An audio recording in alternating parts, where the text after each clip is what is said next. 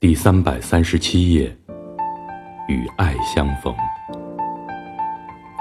很高兴遇见你，这里是夜读，每天为你更新睡前美文，不见不散。如果我们遇见生命中一个重要的人，在你等待他良久的时候，他也许也已等待了你很久。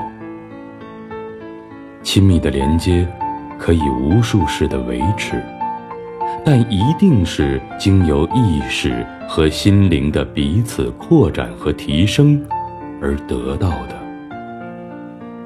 他不回避对方的痛苦，而是去觉知和治愈。与爱相逢，让生命完整，如同望见山岗上的满月。落在心湖，选自庆山夏末山谷。